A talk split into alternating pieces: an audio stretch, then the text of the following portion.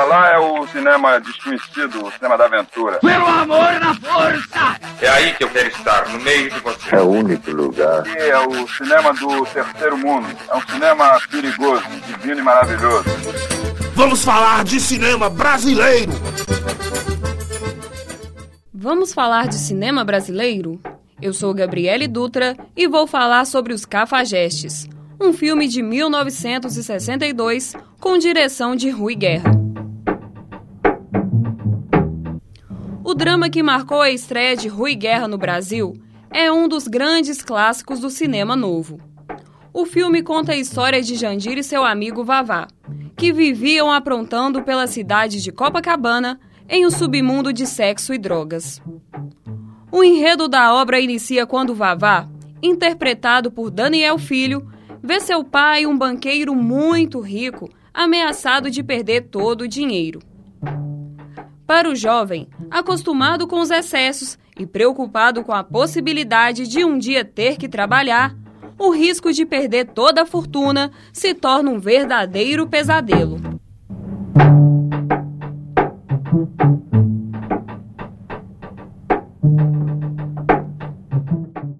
Assim ele chama seu amigo Jandir, um rapaz de origem pobre, interpretado por Jesse Valadão, para arquitetar um plano. A ideia era chantagear um tio rico de Vavá, um dos maiores depositantes no banco de seu pai. Eles pretendiam chantageá-lo com fotos comprometedoras de sua amante Leda. Aqui tá? Põe no sol. Diafragma 8. Não, 11. Como é? 8 ou 11?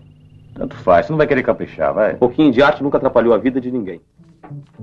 A cena das fotografias de Leda, interpretada pela atriz Norma Bendel, se destacou por mostrar o primeiro nu frontal do cinema brasileiro, em uma cena que durou quatro minutos. E isso, claro, gerou muita repercussão na época. Não olha. O que foi? Conte até 10, antes de virar. Um, dois, três, quatro, cinco, oito, nove, dez.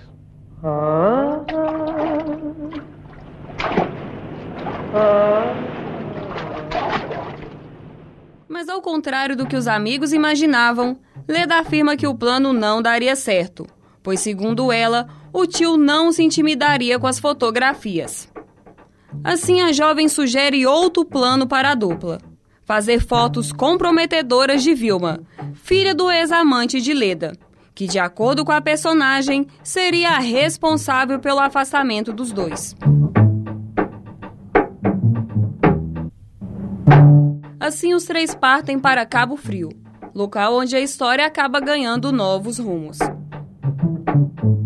Todo o enredo é marcado por uma transgressão que caracterizava o desejo dos cinemas noviças: criar um cinema novo no conteúdo e na forma. A falta de caráter dos personagens e os vícios são explorados a todo momento. A última vez que tomei uma dose dessas, eu fiquei assim. Elétrico. Se na época o filme foi um escândalo pela ousadia, chegando até a ser censurado com uma semana de estreia, hoje o clássico não passaria despercebido pela forma como representa a figura feminina, que é tratada como um objeto sexual, assediada em vários momentos pela dupla. E esse foi mais um Vamos Falar de Cinema Brasileiro? Texto e produção Gabriele Dutra. Ah,